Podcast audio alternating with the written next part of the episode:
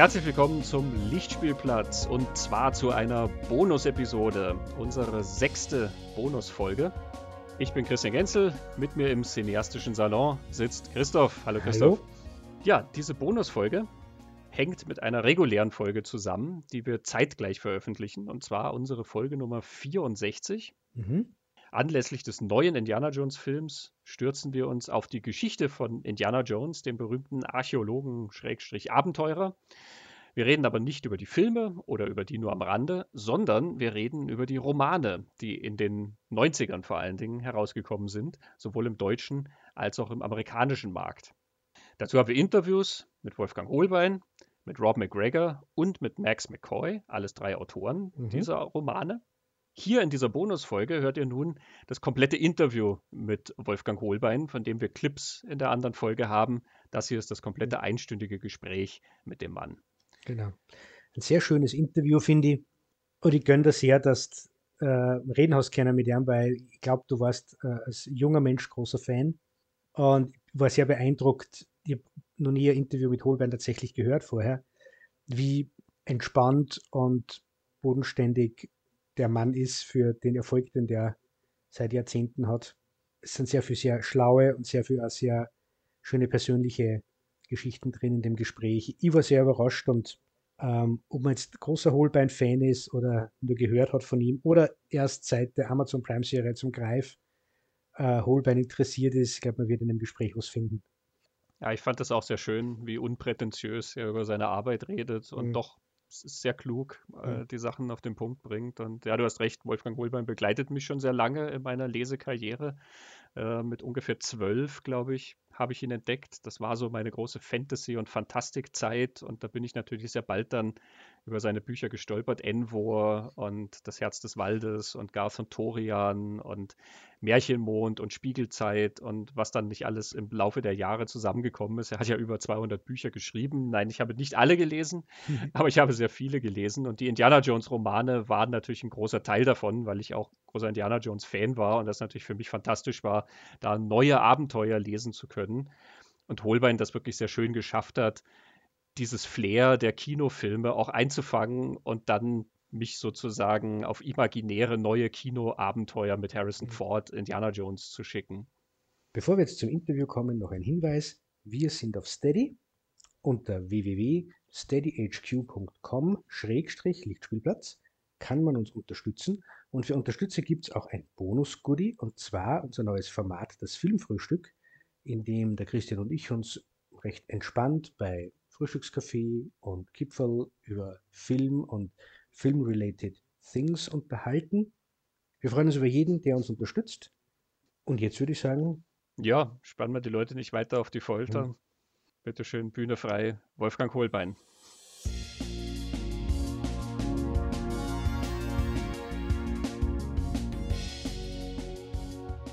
Also, Indiana Jones. Vielleicht fangen wir da mal am Anfang an mit der ganz einfachen Frage, wie bist du zu Indiana Jones gekommen oder wie ist Indiana Jones zu dir gekommen Anfang der 90er? Ja, das war wie vieles in meiner Karriere scheinbar Zufall. Also ich habe damals natürlich schon ganz viel für den Goldmann Verlag gemacht in, in München. Und äh, der Lektor, den ich persönlich auch sehr gut kannte, der wusste, dass ich A, ein äh, großer Fan von Indiana Jones bin, von den Filmen. Die, es gab ja zwei damals, als ich angefangen habe. Und äh, B, auch ein Fan von Harrison Ford, weil ich den wirklich für einen guten Schauspieler halte. Mhm. Und dann gab es die ersten ein oder zwei Bücher bei Goldman, äh, Übersetzungen. Aber ich glaube, die Amis wollten einfach zu viel Geld dafür haben. Und dann haben sie sich irgendjemanden gesucht, der das hier in Deutschland schreibt. Und da sie wussten, dass ich beides, äh, dass ich die Geschichten mag und den Schauspieler, hat man mich gefragt und äh, habe dann ja gesagt, na klar. Und so ging es los. War ganz witzig. Ich musste jedes Manuskript vorher nach Amerika schicken und es musste geprüft werden. Also mhm. ist schon ewig her, aber Political Correctness war auch damals in Amerika wohl schon ein Thema, ja. Ja, das äh, bin ich natürlich auch neugierig. Ähm, was gab es da für Richtlinien? Was durfte passieren oder was durfte nicht passieren? Also ich habe mir eigentlich habe ich mich an, an, gar nichts gehalten und gesagt, die werden schon meckern, haben auch gemacht. Äh, der Indiana Jones spricht zum Beispiel, oder ich lasse ihn von Schlitzaugen reden, als sie in Japan sind. Mhm. Ja, überhaupt nicht. Ich kam eine empörte Fax damals, noch mehr gab es noch gar nicht. Das geht nicht. Und ich habe dann aus den Schlitzaugen äh, Reißfresser gemacht und das haben sie nicht gemerkt. Oder ist in der Übersetzung nicht so richtig rübergekommen. Ich habe, glaube ich, drei, drei Monate später noch gelacht, ja. Die mussten ja dann übersetzt werden, die Manuskripte, oder? Ja, ja. Wahrscheinlich haben sie nicht, nicht, nicht begriffen, was ich mit dem Wort ausdrücken wollte. Das, keine Ahnung. Wenn das kein muttersprachlicher Deutscher war, der hat das vielleicht, ja, ist halt so. Ne? Mhm. Gab es Vorgaben, was zum Beispiel äh, aus, aus den Filmen auftauchen darf, welche Figuren zum Beispiel auftauchen dürfen oder welche nicht? Das soll, also Vorgaben nicht, aber man hat mir nahegelegt oder mich gebeten, keine Randfiguren mitzunehmen, aus dem auch nachvollziehbaren Grund, weil man ja nicht weiß, ob es nicht einen vierten, fünften, siebten Teil gibt, wo die vielleicht nochmal auftauchen. Und wenn ich in meinen Roman vorher umgebracht habe oder negativ dargestellt und dann sind sie hinterher plötzlich wieder positive Figuren. Das habe ich aber auch eingesehen. Das ist ja keine, kein Eingriff, mit dem man nicht leben kann. Das ist ja eher konstruktive Kritik. Das meiste habe ich auch verstanden. Also es sollten keine rassistischen Äußerungen drin sein, okay, also kein, das, das böse N-Wort, das man heute nicht mehr sagen darf. Also mega durfte ich nicht schreiben, zum Beispiel. Auch damals schon nicht. Aber das hielt sich alles in Grenzen. Heute ist das viel schlimmer geworden, aber damals ging es noch. Waren so die Anfänge. Gab es auch Vorgaben, was die Zeitspanne angeht? Denn die Romane spielen ja alle so, also sie spielen bis auf die gefiederte Schlange, äh, alle in der Zeit vom Zweiten Weltkrieg, kurz nach dem letzten Kreuzzug in der Phase. Ja, ja, sollte. Also es sollte nicht, nicht davor sein, vor dem Film, sondern kurz nach Ende der, des, des Kreuzzuges, also der, der Filmgeschichte. Das war, aber das hat mir auch nichts ausgemacht, weil ich das eine interessante Zeit finde. Mhm. Also das Setting, die Bilder, die da zustande kommen, die haben schon was. Ja, man merkt das den Büchern ja auch an, dass da so ein geschichtlicher ähm, Aspekt ja auch drinsteckt. Also das mhm. Erbe von Avalon zum Beispiel ist ja auch eine Kriegsgeschichte mit mhm. belgischen Resistance, die dann auftaucht ähm, und, und, und. Ähm, wie viel geschichtliche Recherche, wie viel geschichtliches Eigeninteresse steckt denn da in diesen Büchern? Ach, da mache ich es mir leicht. Ich bin ja prinzipiell ein fauler Mensch.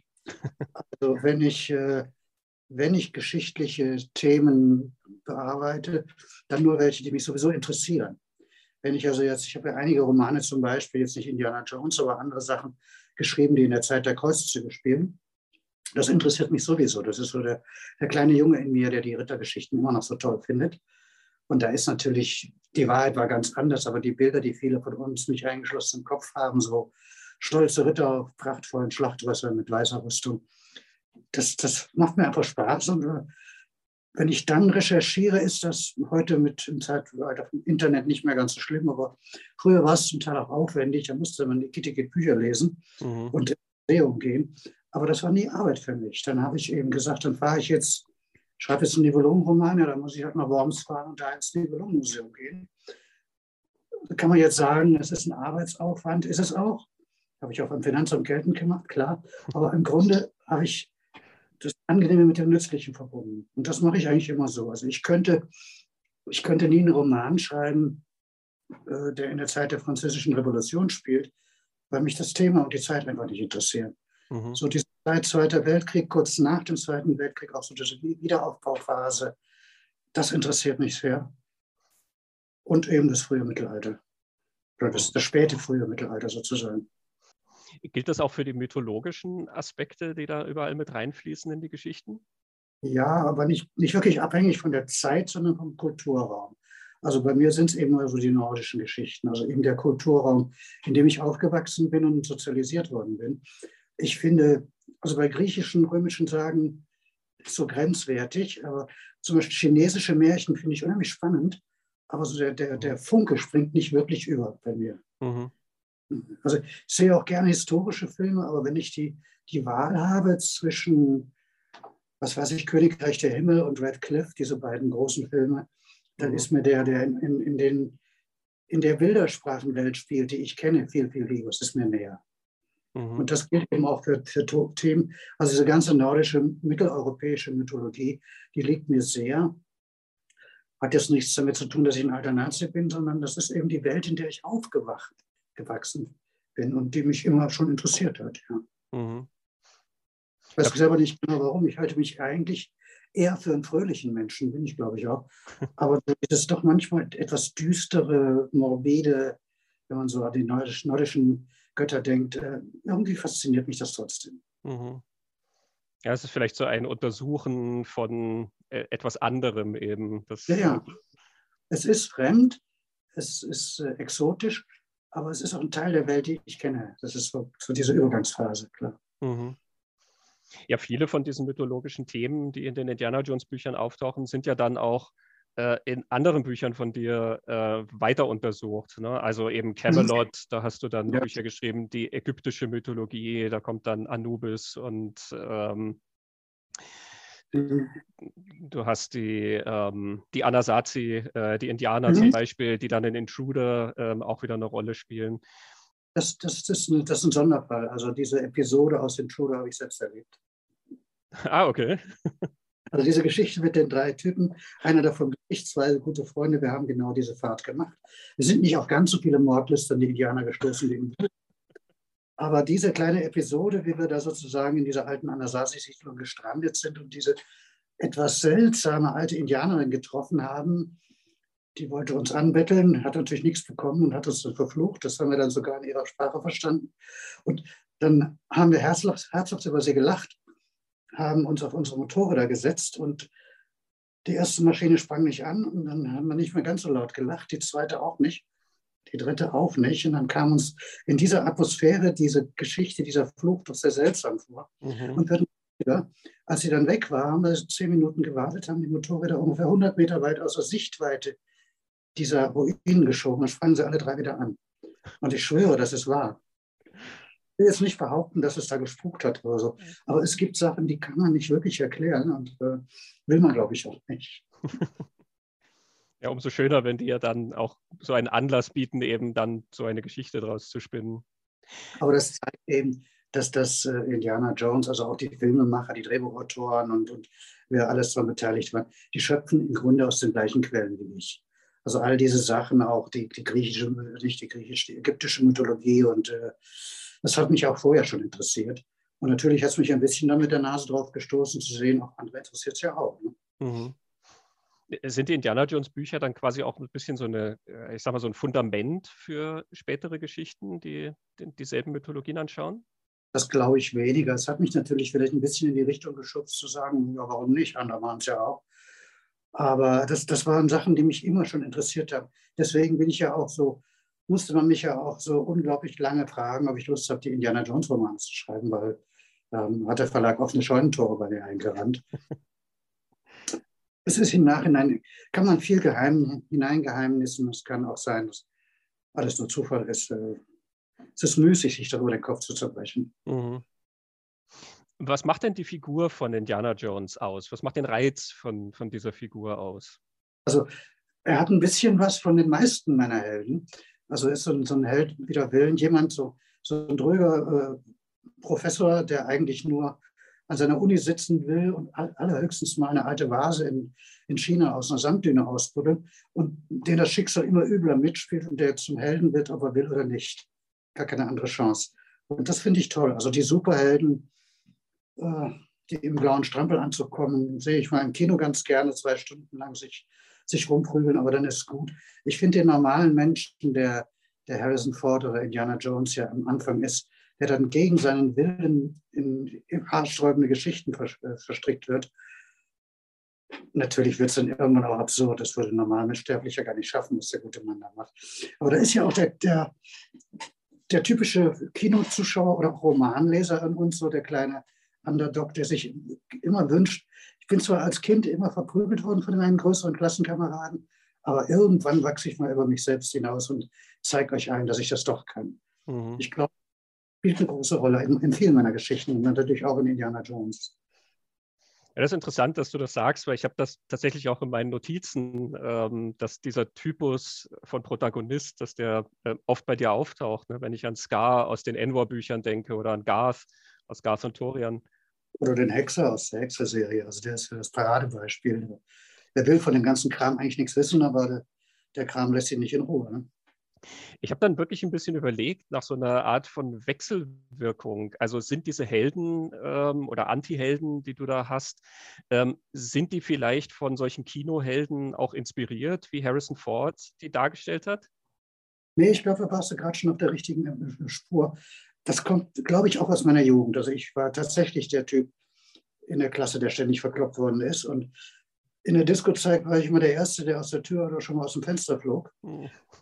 Und irgendwann haben ein guter Freund und ich, meinem Freund ging es genauso, gesagt, jetzt haben wir die Schnauze voll.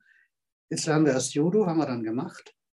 Und danach, hat das hat nicht gereicht, haben wir dann auch noch Karate und Taekwondo gelernt. Es kam keiner mehr. Seitdem, wir haben gewartet, jetzt kommt noch mal einer in meine vielen Clubbeiträge, ich will da was wir haben. Ich glaube, wahrscheinlich hätte ich trotzdem auf die zwölf bekommen, aber ich hatte keine Angst mehr ich habe das so ausgestrahlt, so nach dem Motto, kommt mal. Gott sei Dank ist keiner gekommen. Aber ich glaube umgekehrt, dass man, dass man böse Menschen oder Böses anziehen kann, dass, dass sie das riechen, die haben ein Gespür für sowas. Wenn man keine Schwäche ausstrahlt, dann wird wahrscheinlich die Hälfte dieser Leute gar nicht auf dich aufmerksam werden. Und so ein bisschen was davon ist wahrscheinlich bis heute noch. Das hat mich geprägt in meiner Jugendzeit und Gott sei Dank musste ich es nie unter Beweis stellen, aber ich bereue es auch nicht. Mhm. Es gibt in einem von den Büchern eine sehr schöne Charakterisierung im verschwundenen Volk. Ähm, da schreibst du, er war kein Held, er hatte sich nie als solcher gefühlt und er war auch nie einer gewesen, sondern nur ein Mann, der tat, was er in bestimmten Situationen tun musste. So ein bisschen fast ein Westernheld. Ne? Ja, aber das äh, ist für mich die Definition von Held. Also Held ist, äh, ist eben kein Superman im blauen Stampelanzug und Held ist auch nicht, äh, was weiß ich, Siegfried von Xanten, der Drachentöter, der unbesiegbar ist und unverwundbar, dann tue ich mir leichter, mit einem Held zu sein. Also ein Held ist eben, wie, wie, wie du schon zitiert hast, ein Held ist jemand, der das tut, was getan werden muss, aber will oder nicht, oder es wenigstens versucht. Ja, es gibt im Erbe von Avalon auch noch eine sehr schöne Stelle dazu, ähm, wo Indiana Jones mit der belgischen Widerstandskämpferin redet und sie laufen da Lancelot hinterher, ähm, eben der große strahlende Held. Und Indiana Jones sagt dann, naja, der ist kein Held quasi, ne? der, der Mann mit den Muskeln und alles, sondern mhm. quasi das, das junge Mädchen, das ähm, äh, quasi, weil es muss, gegen die Deutschen aufbegehrt, das ist ein Held. Ja, natürlich. Klar das äh, finde ich ganz interessant, dass diese, diese Heldenidee da so ein bisschen ähm, untersucht und gebrochen wird, was ja auch im, im, denke ich mal, im Geiste dieser Geschichten ist. Ja, auf jeden Fall. Also ich glaube, speziell wir Deutschen durch unsere Geschichte haben auch ein anderes Bild von Helden bei uns. Also die, die, die Nibelungen sage ich, habe ja auch schon das eine oder andere zugeschrieben, aber so die, die, die tollen Ritter, die Unbesiegbaren, die, die vor dem Frühstück mal einen Drachen erschlagen, ah, weiß ich nicht, sowas brauche ich nicht. Also ein Held ist eben ein 16-jähriges Mädchen, das in die Resistance geht und sein Leben riskiert, um gegen die Nazis zu kämpfen oder heute in der Ukraine vergleichbar. Also wahrscheinlich 100 Millionen Beispiele in der Weltgeschichte. Mhm. Das sind die ja, ich glaube auch, dass Harrison Ford diesen Typus immer sehr gut darstellen konnte, der, der quasi widerwillig zum Helden wird. Das, das macht er ja in Star Wars auch ganz wunderbar. Mhm. Also da bin ich ja auch auf, wie viele auf ihn aufmerksam geworden. Er kann so furchtbar, kann auch so, oder damals jedenfalls, er konnte so furchtbar entsetzt gucken, wenn irgendwas nicht, nicht, nicht so richtig gut gelaufen ist oder wenn er auch äh, denkt, oh, verdammt, was habe ich jetzt wieder gemacht. Aber es, ich, das ist einer der wenigen Schauspieler, die für mich auch wirklich so, so, so einen Menschen rüberbringen. Den meisten merkt man an, dass sie eine Rolle spielen. Mhm. Ihm mal auch, aber ihm nehme ich sie ab. Ja, er kriegt auch immer sehr schön die Hucke voll und äh, es geht viele ja, Sachen aber, schief. Aber wie im richtigen Leben. Also es gibt ja kaum was, was auf einen gehört. Hast du, wenn du dich hingesetzt hast und die Bücher geschrieben hast, ich meine, du warst vertraut mit den Filmen, aber hast du dich dann nochmal gezielt die Filme angeschaut, um gewisse Elemente, ähm, so ein gewisses Feeling oder so rauszuholen? Ja, ich habe kriegte auch vom Verlag die damals noch Videokassetten. Die habe ich mir, glaube ich, so lange geguckt, bis die Bänder durch waren oder so. äh, ja, völlig klar. Um auch mal zu gucken, ist da vielleicht so eine kleine eine kleine Episode am Rande, irgendein Bild, und wenn es nur ein Gesichtsausdruck ist, der manchmal zu ganz anderen Ideen dann führt. Mhm. Wie sind denn die Geschichten generell entstanden? Ich, äh, ich glaube, du machst ja keine so ganz ausführlichen Treatments oder so, wenn du eine Geschichte planst, sondern du, du läufst nee. mit einer Startidee sozusagen los. In dem Fall musste ich es, aber die, die, die Amerikaner wollten auch kein richtiges Exposé haben. Sie wollten wissen, also es geht zum Beispiel ja, um das Schwert von Genghis Khan, das, das ja angeblich verflucht ist und mit dem man ganz schlimme Sachen machen kann. Das war im Grunde alles, was sie wissen wollten. Sie wollten wahrscheinlich sicher gehen, dass ich nichts mache, was denen politisch nicht in den Kram passt. Und vor allem natürlich, was nicht mit möglichen Filmideen kollidiert, die die schon hatten für später. Hätte ja sein können, dass ich auf eine Idee komme, die bei denen schon als Drehbuch in der Schublade liegt. Dann hätte ich das wegwerfen können, klar. Aber ansonsten, so wie ich alle meine Bücher schreibe, ich habe eigentlich eine Grundidee. Also es geht eben um das Schwert von Genghis Khan. Ich weiß meistens das Ende vorher. Mhm. Ich habe also Start und Ziel. Und der Weg dazwischen, der, der, ergibt sich von selber. Den will ich auch gar nicht wissen. Fände ich tot langweilig, wenn ich auf Seite 70 schon wüsste, was auf Seite 219 steht. Dann hätte ich das Gefühl, kenne die Geschichte ja noch. Warum soll ich sie denn, warum soll ich denn hinschreiben? Da denke ich mir doch lieber eine neue aus. Und meistens ist es dann Ende, das Ende dann auch ein ganz anderes als das, was ich am Anfang im Kopf hatte. Aber die Richtung steht halt fest. Mhm. Das heißt, du überraschst dich beim Schreiben auch. Ja, also bei, bei, bei Filmgeschichten oder bei Filmadaptionen ist ein bisschen was anderes. Da gibt es gewisse Sachen, an die muss man sich halten oder auch gewisse Punkte in der Geschichte. Aber wenn ich dazwischen genug Freizeit habe, Spielraum habe, was zu machen, warum nicht? Mhm. Ist dir da auch schon mal passiert, dass eine Geschichte wirklich sich komplett auf den Kopf gestellt hat und wirklich wo ganz anders ja. hinmarschiert ist? Also, ja. dass das Ende, was du im Kopf hattest, dann auch wirklich nicht mehr das ist, was äh, funktionieren würde. Bei meinem, bei meinem, allerersten Buch, bei Märchenmond, war es so, war ja eine Idee meiner Frau. Und die Grundidee, die wir zusammen uns ausgedacht haben, war eigentlich eine Science-Fiction-Geschichte. Da kommt auch der Titel her. Mhm. Nämlich ein Mond, in dem Raumfahrer auf dem die abstürzen mit ihrem Raumschiff. Und der ist irgend, durch irgendwelche äh, außersinnlichen, äh, zielbegabten Wesen werden dort Märchen wahr und Märchenfiguren werden lebendig. Mhm. Das war die Grundidee von Märchenmond, deswegen heißt das Buch so. Und daraus geworden ist was völlig anderes. Die Anfangsszene ist geblieben mit dem Raumschiff, die aber dann auch nicht wirklich ein Raumschiff ist, sondern etwas, das sich der Held der Geschichte ausdenkt, so eine eigene Geschichte. Und da geht eine völlig neue Story los. Und das passiert oft so. Finde ich auch gut. Also, was ich so im Kopf habe, wie die Geschichten laufen sollen, das ist für mich das Minimum. Also, unterste Level, wie die Story sein soll. Und meistens wird sie dann, ich, ich weiß nicht, ob sie besser wird, aber sie wird fast immer anders und wächst eben mit mir selber mit. Gehen dann auch die Protagonisten teilweise, also dass, dass sozusagen Figuren auftauchen, mit denen du, ich sag jetzt mal, gar nicht gerechnet hättest oder weiter ja. vorangehen? Auch, auch da, also bei der Kodex der Unsterblichen, habe ich im zweiten Band einen arabischen Sklavenhändler eingeführt. Abu Dun ist sein Name. Den habe ich aus keinem anderen Grund eingeführt, als ihn auf möglichst spektakuläre Weise umzubringen. In den 16 Bänden der Serie ist er eigentlich der, der heimliche Held geworden. Mhm. So ist das mit Unsterblichen, die wird man so schnell nicht wieder los. Das stimmt, Christopher Lambert kann auch ein Lied davon singen. Ja. Er ist ja richtig, ein richtig guter Schauspieler. Es, lief gerade vor zwei, drei Tagen im ZDF wieder so ein alter Japan-Samurai-Schlagertodfilm mit Christopher Lambert, mhm. wo er noch dazu auch ständig vom Schwert rumfummelt. Also war ein ganz guter Film. Ich fand den, habe ich gerne nochmal gesehen. Aber ich habe eigentlich habe ich den Highlander gesehen, also da, mhm. sein, Samurai-Schwert in der Gegend sah, hat. Ne? Das wird er nicht mehr los. Ne? Nee, das ist so ein prägendes Bild irgendwie. Ja du hast ja, wo du die Indiana Jones Bücher geschrieben hast, die, die kamen ja, also gerade die ersten paar kamen ja sehr schnell hintereinander. Und das ist so dieselbe Zeit, wo du zum Beispiel auch die Charity-Reihe geschrieben hast. Ähm, wie kann ich mir das vorstellen? Hast du sozusagen da auch immer abgewechselt zwischen verschiedenen Geschichten oder hast du mal so einen ganzen Block an Indiana Jones Geschichten geschrieben? Es war, war schon abwechselnd. Also wenn ich an meiner Arbeitsmethode selber irgendwas nicht leiden kann, ist, dass ich so zu begeisterungsfähig bin. Wenn ich eine Geschichte schreibe, dann habe ich im Hinterkopf schon die nächste Idee und arbeite so auf einer unteren Ebene schon an, an einem zweiten Roman. Und mhm. hat auch schon dazu geführt, dass ich mittendrin aufgehört habe und habe gesagt, jetzt äh, mache ich mal was anderes. Mhm. Aber ich, ich schreibe eben sehr, sehr schnell. Das ist einfach mein Glück. Deswegen kamen die, zum Teil kamen ja fünf, sechs, sieben Bücher in einem Jahr raus. Wobei die natürlich nicht alle so lang waren, klar. Aber, und es kam noch dazu, ich kann, glaube ich, mit Stolz sagen, dass ich schon einer der ersten Autoren war, die die moderne Technik gnadenlos ausgenutzt haben. Also ich habe relativ früh angefangen, mit einem Computer zu arbeiten. Ich habe auch vielleicht sogar als einer der ersten überhaupt mit, mit, mit äh, Spracherkennung und später Handschrifterkennung gearbeitet. Mhm. Deswegen sind mir viele Umwege erspart geblieben.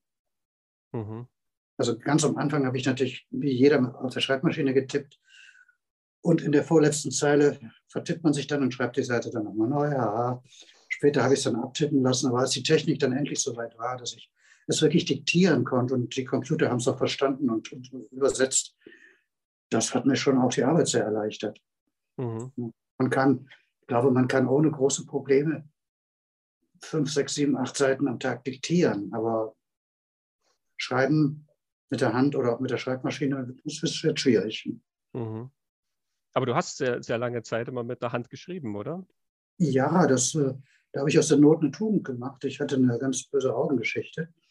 Also ich war vier Wochen blind durch eine Sehnerventzündung, ist wieder weggegangen. Ich konnte jedenfalls so gut wie nichts sehen. Am Bildschirm arbeiten ging schon mal gar nicht. Und dann habe ich aus mehr oder weniger aus Verzweiflung angefangen, mit der Hand zu schreiben. So auf DIN A5 Blätter, auf jedem, auf jedem Blatt ein Wort sozusagen. Und ganz schnell festgestellt, dass mir das einen Riesenspaß macht. Das gehört für mich seitdem auch dazu. Einfach so dieses haptische, so Papier in der Hand zu haben, einen Stift. Und das habe ich auch beibehalten, auch als ich wieder sehen konnte. Mhm. Und man hat es heute. Also heute sieht man mein, normal, wenn ich jetzt Zeit habe und nicht im Druck bin, sieht mein Arbeitsablauf so aus, dass ich die erste Fassung tatsächlich ganz altmodisch mit einem Füllfederhalter auf Papier schreibe in schöne Bücher. Und dann lasse ich es ein paar Wochen liegen, setze mich dann hin und diktiere das Ganze nochmal runter und dabei mache ich schon eine erste Überarbeitung. Mhm. Und das hat für mich, da muss jeder seine eigene Methode natürlich ausfinden. Das ist für mich also einfach als gut erwiesen. Mhm. Ja, mir kommt gerade so der Gedanke, weil du ja auch gesagt hast, du entdeckst die Geschichten ein bisschen selber beim Schreiben. Da ist natürlich, glaube ich, dieser handschriftliche Prozess, das ist ein bisschen wie diese, diese Stream of Consciousness Schreibübung schon fast, oder? Ja, und es kommt ganz, ganz banal dazu, dass mit der Hand schreiben einfach lange dauert. Wenn ich einen Satz schreibe an der Tastatur, dann ist er geschrieben, dann ist er weg sozusagen aus dem Kopf. Mhm. Wenn ich ihn mit der Hand schreibe, auch wenn ich schnell schreibe, brauche ich fünf, sechs Mal so lange. Und in der Zeit formuliert man natürlich schon so den nächsten Halbsatz und so weiter und so fort. Mhm. Und es zwingt einen auch so ein bisschen zu aufmerksamer Arbeit. Also wenn ich mich an der Tastatur verhaue, macht ja nichts. Dann wird einem Tastendruck gelöscht. Aber so eine Seite oder eine Zeile ausradieren oder mit Tiffex zu übermalen oder so, das dauert dann halt, halt länger. Deswegen überlege ich mir manchmal so etwas genauer, schreibe ich das Wort jetzt hin oder denke ich nochmal drüber nach. Mhm. Verstehe. Und umgekehrt, wenn ich das Wort, das mir eigentlich nicht gefällt, hinschreibe und denke, kann ich ja später jederzeit ändern, ist ja nur auf dem Bildschirm, ändert man, ändert man es dann eben manchmal doch nicht. Und das ist auch nicht so gut. Mhm. Ist interessant, ein Freund von mir schreibt tatsächlich auf der Schreibmaschine heute aus mhm. genau diesem Grund eben, weil es was Handfesteres ist. Und ich werde am Computer auch schlampig, muss ich gestehen. Also wenn ich jetzt Korrektur lese oder was überarbeite, ich ertappe mich immer öfter dabei, schneller weiter zu scrollen, weil ich dann doch zu, zu träge oder zu faul bin, die, Seite, die Zeile nochmal zu schreiben und, und, zu lesen. Wenn ich das auf dem Papier vor mir habe, macht mir das komischerweise nichts raus. Mhm. Interessant. Die, die, letzten Indiana Jones-Geschichten, die haben sich ja ein bisschen verzögert. Ne? Die, die wären ja auch schon so für 92 angekündigt gewesen und die kamen dann erst so 93, 94. Mhm. Ja. Lag aber lag an Amerika, die haben, die haben das so lange rausgezögert. Ah, okay. Wahrscheinlich gab es da auch, es gab ja immer wieder mal Gerüchte, es wird ein neuer gedreht und dann kam doch keiner und und und. Und dann haben die wahrscheinlich auch auf die Bremse mit den Romanen getreten. Also sie waren relativ schnell fertig. Das heißt, geschrieben waren die eigentlich auch schon so um 92 rum? Bis auf den letzten, da hat dann auch der Verlag gesagt, die haben mich ja bezahlt, war ja deren Risiko. Ne? Mhm. Da haben die, warte mal, bis wir dir Bescheid sagen. Und das hat dann auch fast ein Jahr gedauert, bis sie gesagt haben, einen machen wir noch. Und dann halt das Übliche, ja. Ja, wir machen noch einen. Können wir übernächste Woche das Manuskript haben? also übernächste Woche, aber so, das ging in die Richtung. Ja, ich weiß damals, es war im, im Goldman-Katalog, war eben schon für März 92 mhm. oder so, war Labyrinth des Horus angekündigt und ähm, du magst dir nicht vorstellen, wie oft ich meinen Buchhändler gefragt mhm. habe, ob der nicht endlich bitteschön dieses Buch zu bestellen wäre. Ich gebe zu, ich habe auch schon Termine geschmissen, aber das war nicht meine Schuld, auch nicht Schuld des Verlags. Das lag tatsächlich an den Amerikanern. Gab es denn Ideen für noch weitere Indiana Jones Bücher? Es gibt weitere Indiana Jones Bücher, aber nicht mehr von mir. Wir haben einfach die Erlaubnis nicht mehr bekommen. Hm. Naja, ich meinte jetzt von dir natürlich. Ja, es wäre sicher in die Richtung weitergegangen. Vielleicht auch sogar tatsächlich mal so in die nordische Richtung, dass ich was mit den alten Asen gemacht hätte oder mit irgendwelchen Wikinger-Schätzen. Die Ideen gab es schon, ja. Aber da kam dann kein grünes Licht mehr aus den USA. Hm. Die haben sie dann von eigenen Autoren wahrscheinlich viel billiger weiterschreiben müssen. Hast du die Bücher gelesen, die die anderen Autoren, die aus Amerika geschrieben nee, haben? Also so gut war ich damals, ich bin ja heute im Englischen nicht. Ich kann zwar englische Bücher lesen und manchmal tue ich es auch, weil mich einfach die Story interessiert. Aber ich bin nicht so gut, dass ich jetzt wirklich die Feinheiten beurteilen könnte.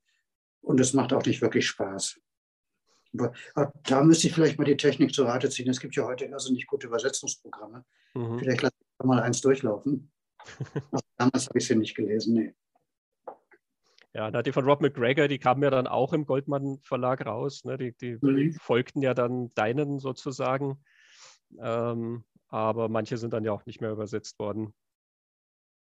Ja, ich habe mit großer Genugtuung auch so den einen oder anderen Verriss gelesen. Ich kann es nicht beurteilen, ob die Fans meine Bücher nun wirklich besser fanden oder ob es einfach so, sozusagen Solidarität war dem, dem Deutschen gegenüber.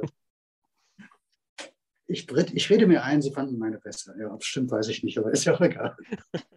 Ich habe das online auch gelesen, ja. Ähm, dass du das eingefangen hast, eben, das Indiana Jones Flair, was dann eben äh, andere nicht so gut gekonnt haben. Was hast du da generell so an Rückmeldungen gekriegt zu den Büchern? Ach, eine ist ganz witzig und das passiert auch heute manchmal noch. Aber es gab eine ganze Weile die Situation, dass viele Leute geglaubt haben, ich hätte Indiana Jones erfunden. Also Uhr. Und ich habe das natürlich überall wo, ich, überall, wo ich konnte, richtig gestellt. Aber Gott sei Dank, äh, leider äh, konnte ich das nicht überall. also wenn ich darauf angesprochen wurde, habe ich es natürlich tatsächlich richtig gestellt. Aber ich habe es so billigend in Kauf genommen, dass sich diese, diese Irrtum so verbreitet. Naja, da steckt ja auch ein ganz großes Kompliment dahinter, nämlich ja. tatsächlich, dass sich die Bücher so anfühlen, als mhm. gehören sie wirklich zu den Filmen. Ne? Oh, so habe ich das noch gar nicht gesehen. Danke, das ist ein Kompliment. Ja. Mhm. Danke. Also ich habe beim Lesen wirklich immer Harrison Ford vor Augen und den mhm. Tonfall von Harrison Ford in diesen die, diese Witze, die er auch immer macht, diese etwas, diese sarkastischen Bemerkungen, mhm. die er einstreut und so. Ich finde das, das ganz genau mein, das ist kein Zufall, das ist genau mein Humor. Mhm. Also die, die Drehbücher, die Dialoge, zumindest die Deutschen, die hätten von mir sein können. Hattest du die Serie auch gesehen, die es damals gab? Nein, nein. Ich habe mal reingeguckt und ich war nicht so begeistert, ehrlich gesagt. Hm.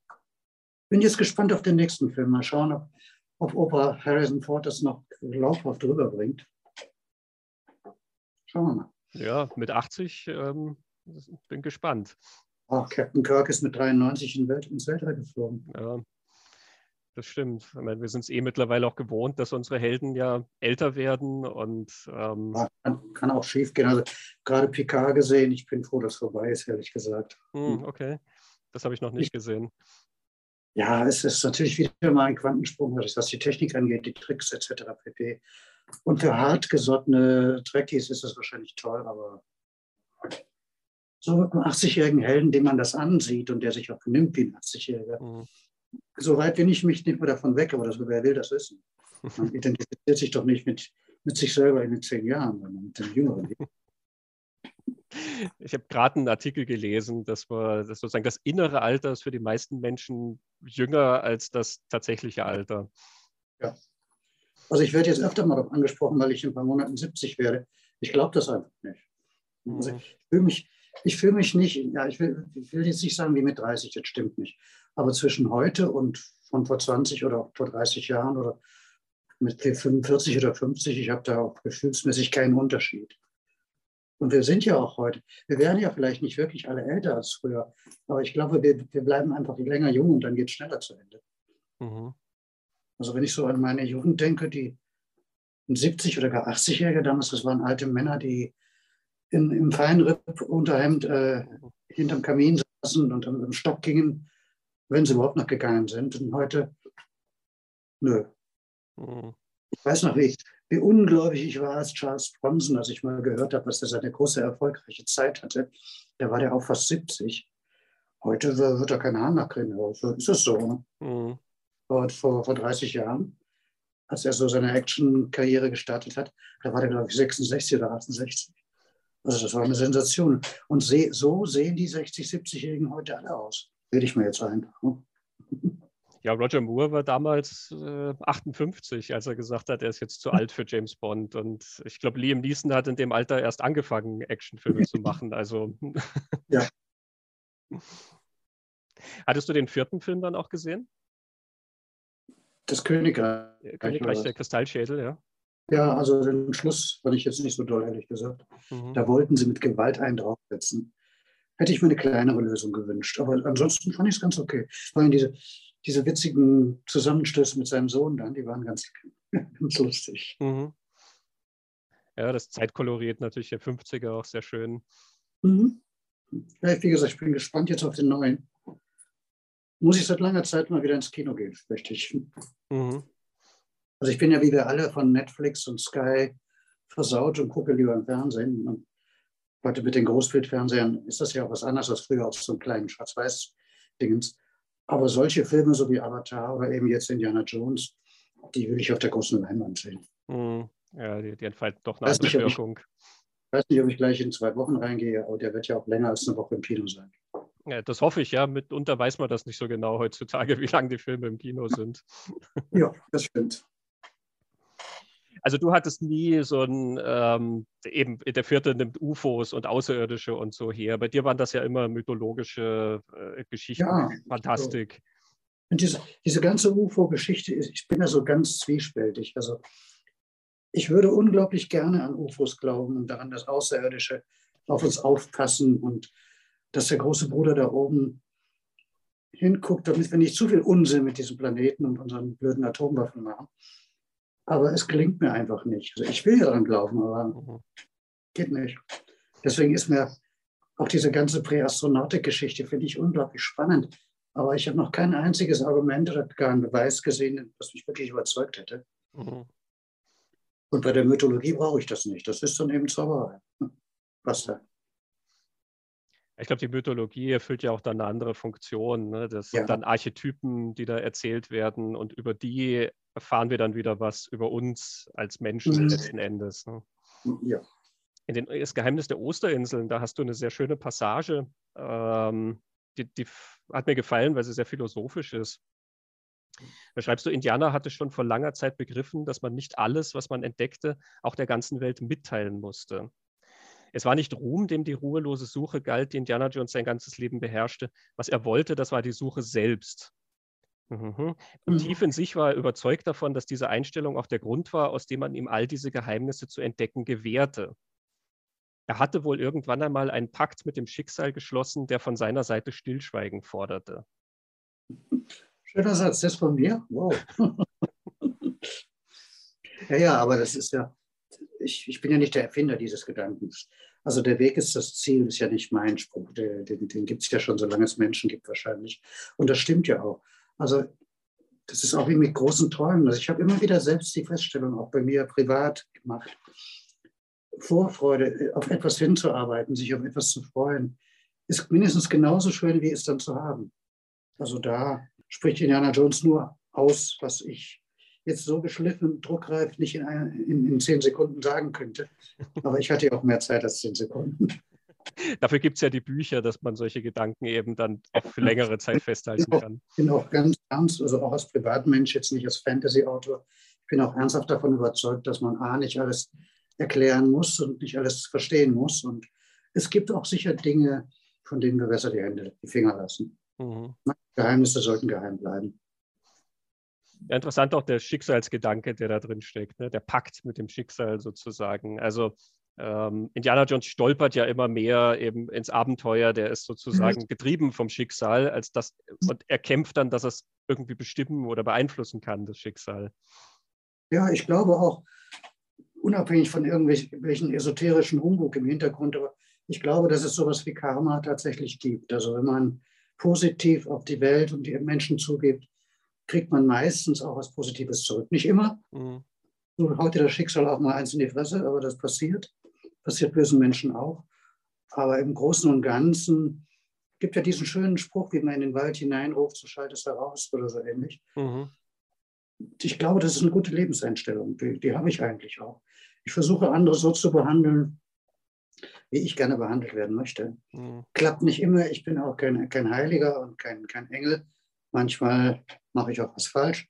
Aber ich versuche doch so zu leben. Und ich habe das Gefühl, dass ich das von meiner Umwelt und dem Schicksal, wenn man es so nennen will, größtenteils auch zurückbekomme.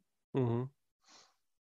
Das ist dann vielleicht auch der Kampf, den vielleicht die Protagonisten austragen, ne? dass sie versuchen, das Richtige zu machen und manchmal ja. sind die Umstände dann halt vielleicht nicht die optimalen. Ja, und äh, klar, und ein guter Mensch zu sein, ist übrigens auch viel leichter als ein böser. Also ist, böse zu sein ist anstrengend. das stimmt, ja. es, wobei es in Geschichten immer ähm, sehr unterhaltsam aussieht, böse zu sein. Ja, geht aber auch meistens schief. Geht fast immer schlecht aus. In, in Geschichten und in, in der Wirklichkeit ja auch. Mhm. Nicht immer, die Bösen kriegen nicht immer, was ihnen gebührt, aber in ganz vielen Fällen habe ich erlebt, dass sie das ist dann zurückkriegen. Und sei es eben nur genau aus diesem Effekt, weil andere Leute noch eine Rechnung mit ihnen offen haben oder sagen, warum soll ich denn dem Blödmann was Gutes tun? Mhm. Das fängt einen an und äh, hört in der Weltgeschichte jetzt aktuelles Beispiel halt mit Russland etc. Ich denke mal, die armen Russen können nichts dafür, aber Putin und seine Clique, die werden vom Schicksal schon die gerechte Strafe bekommen. Mhm.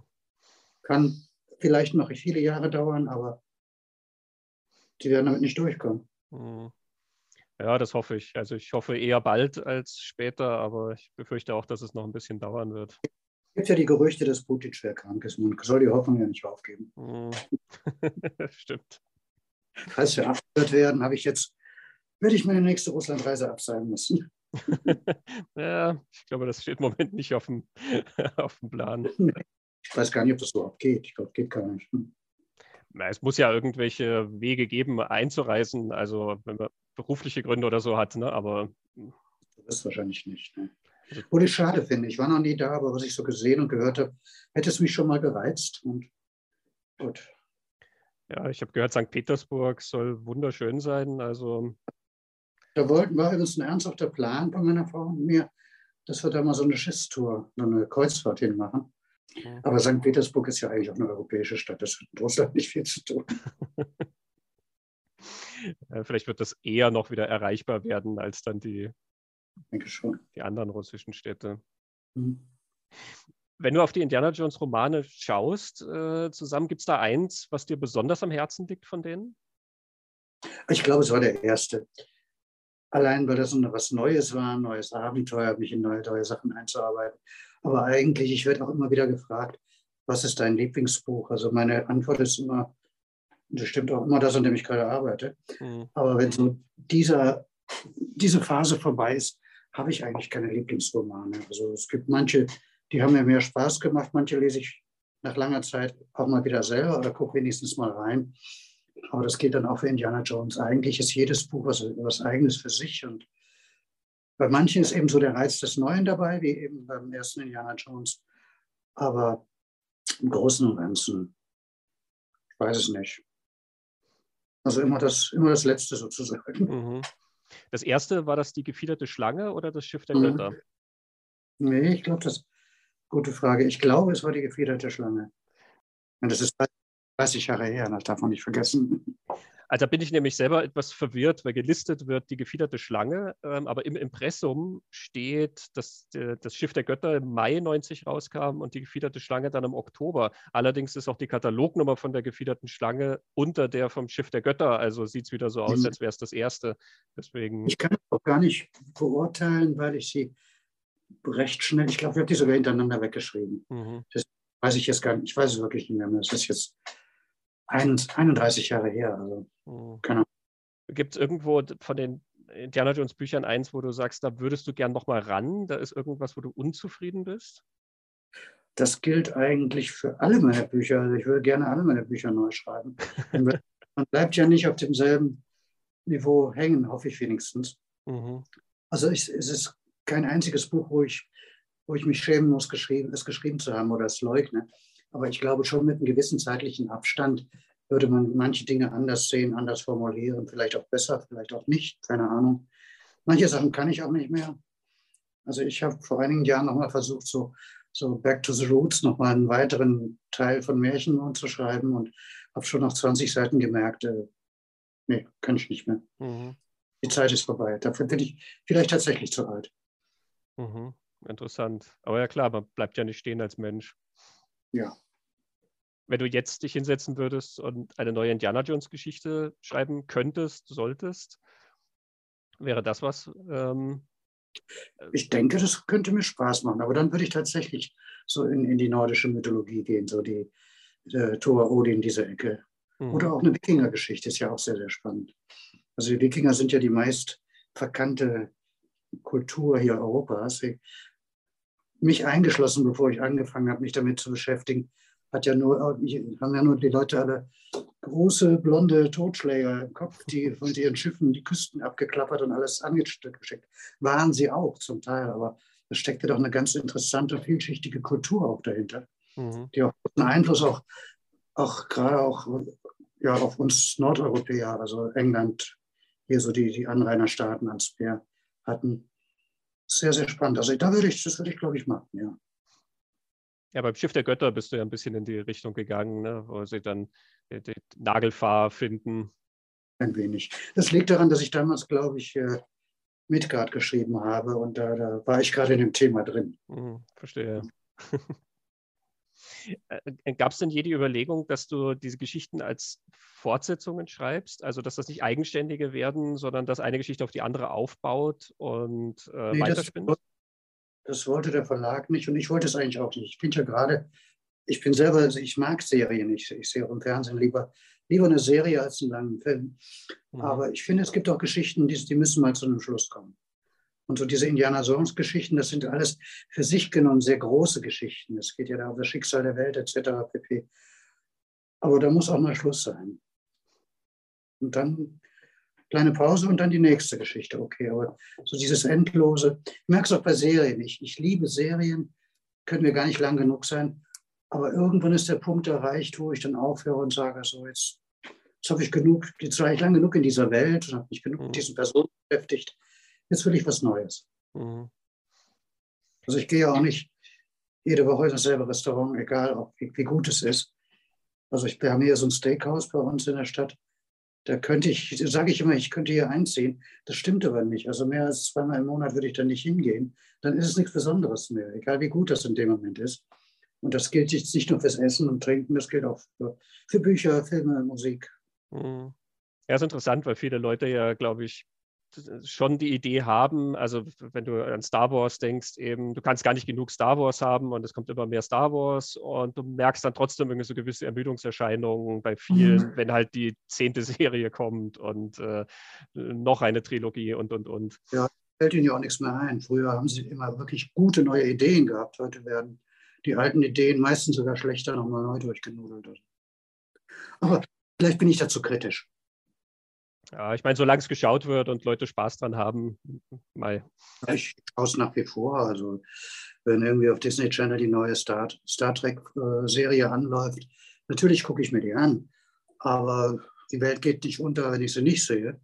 Und vor 20 Jahren wäre das für mich ein Weltuntergang gewesen. Also das hätte ich unbedingt, hätte ich auch viel Geld für bezahlt, sie sehen zu bekommen. Mhm. es ist vielleicht auch was, was mit dem Alter kommt, dass man so eine äh, etwas, so eine Gelassenheit dann hat. Und eben, also damals, ähm, ich, ich war zwölf, ähm, als 1990 dein erster Indiana Jones Roman rauskam. Also da war das für mich natürlich wichtig, dass der, der nächste Band heute da ist. Nicht morgen, nicht nächste Woche und schon gar nicht in zwei Jahren. Ne? Ähm, mhm. ähm, mittlerweile sieht man das etwas philosophischer und denkt sich, naja, wenn es halt noch nicht fertig ist, dann meine Güte, ne? nächste ja, Woche ist auch ist gut. Also eine Lieblingsidee von mir, die ich äh, wahrscheinlich nie verwirklichen werde, ist aber tatsächlich mit den Lesern direkt zusammenzuarbeiten und sie sozusagen, sozusagen die Bücher live für die Leser zu schreiben, mhm. die, die sie sofort E-Book-mäßig am nächsten Tag haben können. Vielleicht geht der Trend ja auch dahin, wer weiß. Mhm.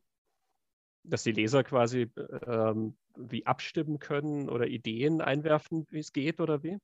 Habe ich mal versucht, tatsächlich. Äh, es war eine Katastrophe, es kam so gut wie nichts. Nein, nein, ich meine eher so die, viele denken ja so und sagen, oh, das, wann kommt denn der nächste, was weiß ich, Chronik der Unsterblichen oder der nächste Indiana Jones vor? Und dann dauert das noch ein Jahr, auch wenn er fertig ist, bis der Verlag ihn rausrückt. Mhm. Ich meine, direkt so ganz nah an den Leser heranzugehen und zu sagen, also, ihr wollt Indiana Jones 46,8 von mir? Mhm. Könnte haben jede Woche zehn Seiten oder sowas. Ah, okay. Aber nicht, dass die Leser sagen jetzt nochmal dies und das. Mhm, mhm, ich bin für Anregungen offen, wer ist das nicht? Aber wenn die jetzt alle sagen, wir möchten aber, dass Indiana Jones jetzt plötzlich anfängt zu gendern und sich dann zu einer Transfrau operieren lässt, das würde ich nicht tun. Ja, ich glaube, Kunst ist sowieso nichts, wobei Komitee darüber entscheiden lassen sollte. Aber wie gesagt, Anregungen, warum nicht? Kein Problem mit. Aber interessantes Modell, das ist so ein bisschen wie in der Musik, das ja mittlerweile wieder passiert, ne? dass die Musiker halt so ihre Singles sozusagen rausbringen und dann irgendwann in zwei Jahren kommt halt das Album, aber du kennst halt sehr viel vom Album schon, weil du mhm. über diesen Zeitraum immer wieder die neuen Songs gehört hast. Zwei Jahre später kommt das nächste Album mit den gleichen Liedern und einem neuen. Oder einer ja. anderen Reihenfolge abgemischt, ja, das ist. Ja, am Ende von Erbe von Avalon heißt es ja sehr schön eben, dass Indiana Jones meint, ja, also jetzt ist vielleicht mal genug des Kämpfens eben und Zeit, sich hinzusetzen und ein paar Bücher zu schreiben. Das war ein Gag, ja, ich weiß. Bin ja mal gespannt. Also ich weiß von dem neuen Film nicht mehr als die meisten auch. Ich kenne nur die, diesen einen Trailer, der ab und zu mal im Internet läuft. Ich weiß gar nicht, ob er im Fernsehen schon war, ich glaube nicht. Ich bin mal gespannt, wie sie den Bogen kriegen. Mhm. Also erstmal mit seinem Alter natürlich, auch wenn er vielleicht auf 70 getrimmt wird oder noch jünger, es braucht ja auch eine Motivation für einen, wenn auch rüstigen 80-Jährigen, sich wieder mal in so ein lebensgefährliches Abenteuer zu stürzen. Mhm. Ganz gespannt, wie sie das hinkriegen. Ja, ich glaube, sie werden das gar nicht verschleiern, so groß das Alter. Also es wird ja, glaube ich, Sequenzen geben, wo er verjüngt ist und so, aber es wird, glaube ich, schon darum gehen, dass er auch so auf sein Leben zurückblickt. Da bin ich sehr neugierig.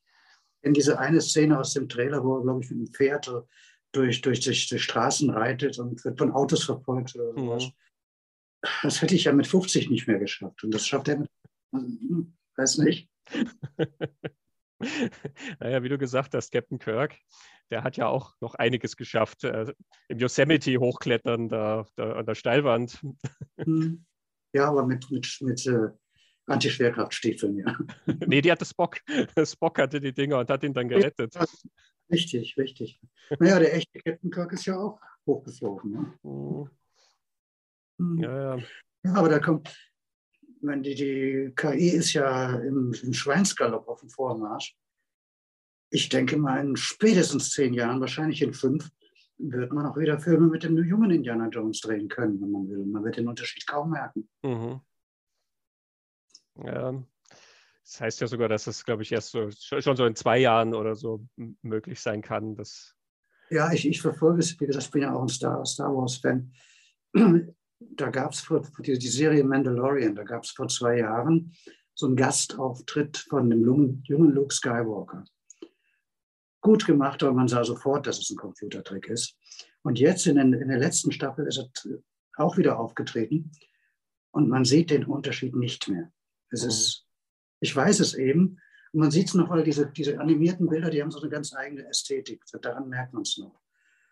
Aber noch weitere zwei, drei Jahre, man merkt den Unterschied nicht mehr. Mhm. Und dann kann man auch wieder solche Filme drehen. Das sehe, ich so mit einem lachenden und einem weinenden Auge. Ja, das, das Echte wird dann so ein bisschen verloren gehen, aber gleichzeitig sind die Möglichkeiten sehr groß. Ne? Ja, aber dann auch eine Inflation dieser Sachen geht. Dann, mhm wenn die Rechenkapazitäten billiger werden und die Computer besser und leichter zu bedienen, dann gibt es ja nicht drei neue Indiana Jones-Filme, sondern 45 mhm. im gleichen Aufwand.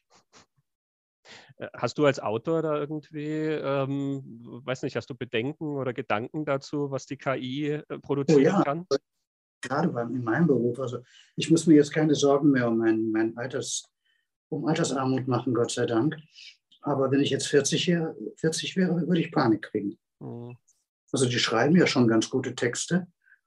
Und ich habe ja mehr oder weniger angefangen, so als Heftromanautor auch parallel. Und ich kenne ganz viele Leute, die ihr Leben lang davon gut gelebt haben. so alle anderthalb Wochen ein Heft zu schreiben oder mal ein Zeitungskrimi.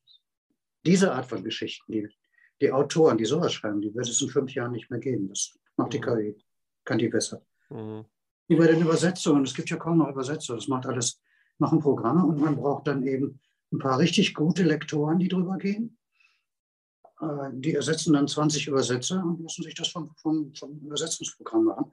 Und ganz genau dasselbe wird auf der Autorenseite passieren, wenn es nicht sogar schon passiert. Also ich kenne einen Lektor, der mir verraten hat, dass er schon ein, zwei Mal so im Zweifel war, ob das wirklich ein Mensch war, wer ihm das da unterjubeln wollte. Mhm. Das, das geht heute unglaublich schnell. Man darf ja eins nicht vergessen. Früher waren technische Innovationen, die waren da und dann hat man mal fünf Jahre nichts gehört und dann kamen sie wieder und es wurde ein bisschen verbessert. Weil dann hat einer was erfunden und 50 andere haben sich draufgestürzt und gesagt, dann machen wir auch mal was. Heute erfindet einer was und 50.000 begabte junge Leute stürzen sich drauf und basteln drin rum.